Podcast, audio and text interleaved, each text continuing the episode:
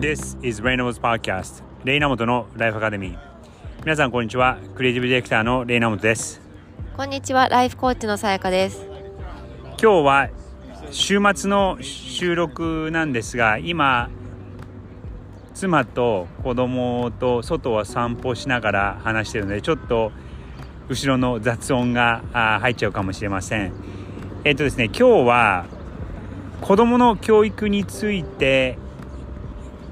ちょっと雑談をしてみたいなと思いますなんか最初にまあ最初に結論から言っちゃうとその子供がそのハッピーでいられるような状態をどう作るかっていうことが課題だよねっていうのを最近話したんだよね。ううんそうだね。結局、まあ、結論としては、あのー親はできることをとりあえずやれば、子供はやっぱりもうきちんとした人格を持っているので、自分なりにちゃんと成長するっていう。で、あのー大人になってみないと、その自分が受けた教育が、どういう良い影響をもたらしたかっていうことは結局最後までわからないから、あのーあんまりこう正解なんかこう一般的な正解を求めて教育をするのではなくてあのーその時その時にまあいいと思ったことでいろんなできるだけ経験をさせてあげるのが結果いいのかなというふうには思ってます。自分の経験を考えると。でもやっぱりね私たちも子供の今の自分たちの子供に対対して何が正解かっていうのはやっぱり常に考えてしまうしあの悩みながら進むよね。うん、自分が受けてきた教育は今となってはあの良かったと思ううん、すごく良かったなと思う。で私はなんか意外と、あのーやっぱりうち両親が音楽のバックグラウンドがあってあの私自身も、まあ、小さい時から聴いてたし自分もいろんな楽器を習ってきたりあとはそのものすごい量数のあのコンサートそのオーケストラのあのうん。コンサート、ミュージカルも含めて、まあ、オペラも含めて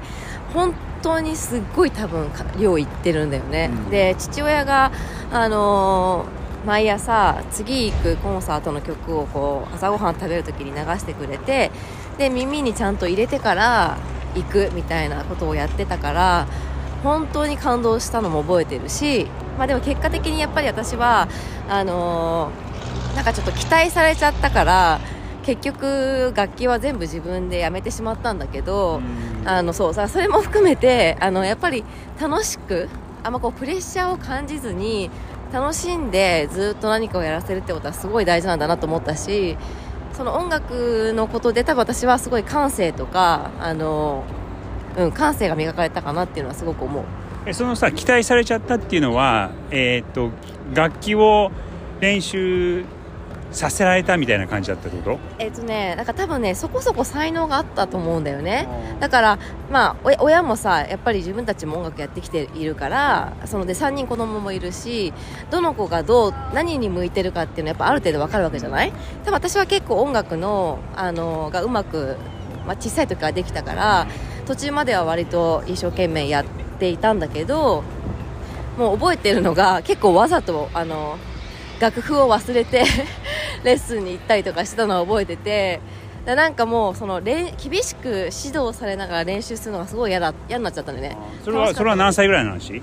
えー、っとね小学校低学年かな。あじゃあけ結構ちっちゃい頃か。そうそうそう。ですごいあの先生に毎回怒られてで多分母もそれ気づいてたと思うんだけどうん。だから多分それで、まあ、引っ越しを機に、まあ、ドイツへの転勤を機にピアノはやめたんだけど、まあ、バイオリンとかチェロとかフルートとかいろいろあの楽器をやってて、でなんかやっぱりねその厳しい感じに入っちゃうとやっぱり嫌になっちゃってたんだなっていうのは今なって思う、うん、でもそれもあれだよねなんかその楽器ってやっぱりかなり練習しないと、あの身につつかないし、うん。なんか統計的に見るとそのピアノコンクールとかでに入るような人たちってやっぱり結局練習の時間の数とかっていう,、うん。言うからさ。だとするとやっぱりその誰かがた、まあ、まあ親がそうプッシュしないとダメっていうのもあるのかもね。いやある、うん。そうそれもだからすごくだからやっぱ見極めだと思うんだよね。であの厳しくされたからそれが嫌になっちゃってもうトラウマになってうん。もう楽器を弾きたくないと思っている私の母もいるいればでもやっぱ確かにものすごいこう才能を発揮してる人の親もすごい厳しいパターンもあるじゃない、うん。でも多分要は最終的に何がその本人がもう楽しみながらやっぱ継続ってやっぱ本当に大事だと思っててななんで好きなこと楽しいことをやるのが才能かって言われてるかって言ってやっぱ結局継続ができたりとかあとはなんかこう問題にぶち当たっても次にじゃあじゃああこれがダメだったから別の方法を試してみようっていう発想になれるじゃない。でもやらされてたり義務だったりするとあ私ダメだってそこで終わっちゃうんだよね、うん、それって結構難しいバランスじゃない？そのある程度の年からはまあ自分で判断できるところは大きいと思うけどやっぱりそういうなんかそう続けなきゃいけないことって辛いことはあったりとかさ大変なことはあるわけじゃない、うん。じゃあどこでそのやめるかっていう判断を子供に任せるか親がどこまでプッシュするかっていうのは結構難しいし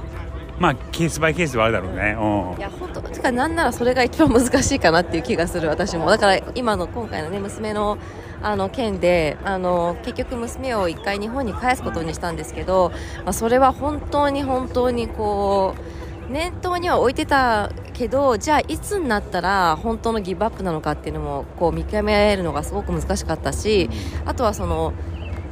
なんて言うんだろう。やっぱりもうちょっと人生を知ってる親としてプッシュした方がいいのかいやでもこれ以上自分に対する自信が失ったら良くないからあのもうちょっと自信が持てる環境に生かせた方がいいのかとかあとは本人もどれぐらい頑張りたいのかとかさなんか本当に人それぞれだからこのバランスが本当難しいよね。うん。まあ、あのうちの子の場合は上の子はね13歳だからまだ結構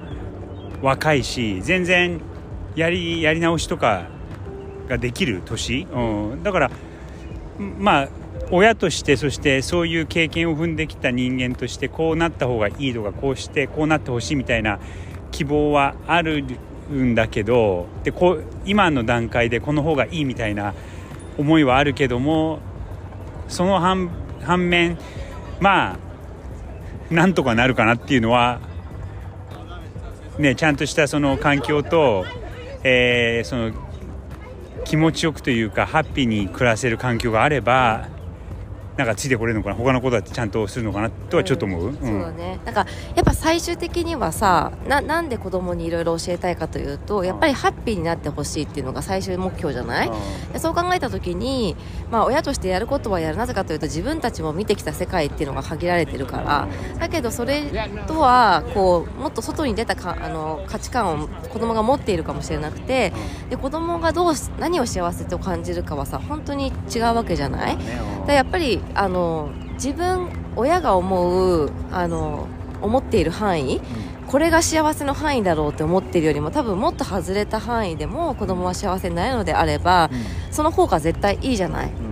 だから表面的に見てあこの子はハッピーだよしよしってやるよりも本当にこう、ね、その人の子供があの心が満たされていてあ幸せな人生だなって思ってもらえるのがやっぱり一番私はハッピーだと思うからあ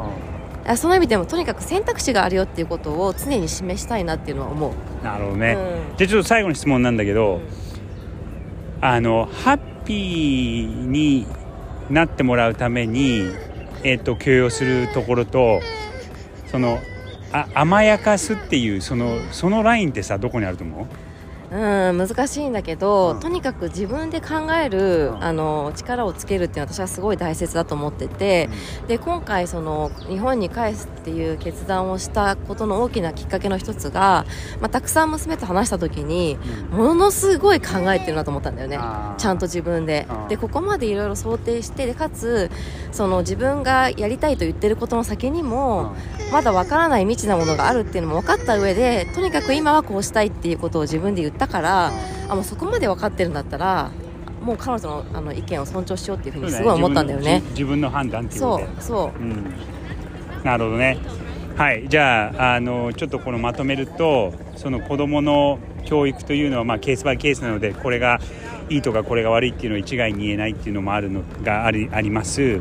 であとそのどう子供がハッピーでいられる状態をを作ってあげられるかが2つ。で3つ目にはちゃんと自分で考えて、えー、っと自分で判断をさせることを教える。っていうのが大事ってことだね、うん。はい。だね。なんかここに最後に？あ大丈夫です。はい。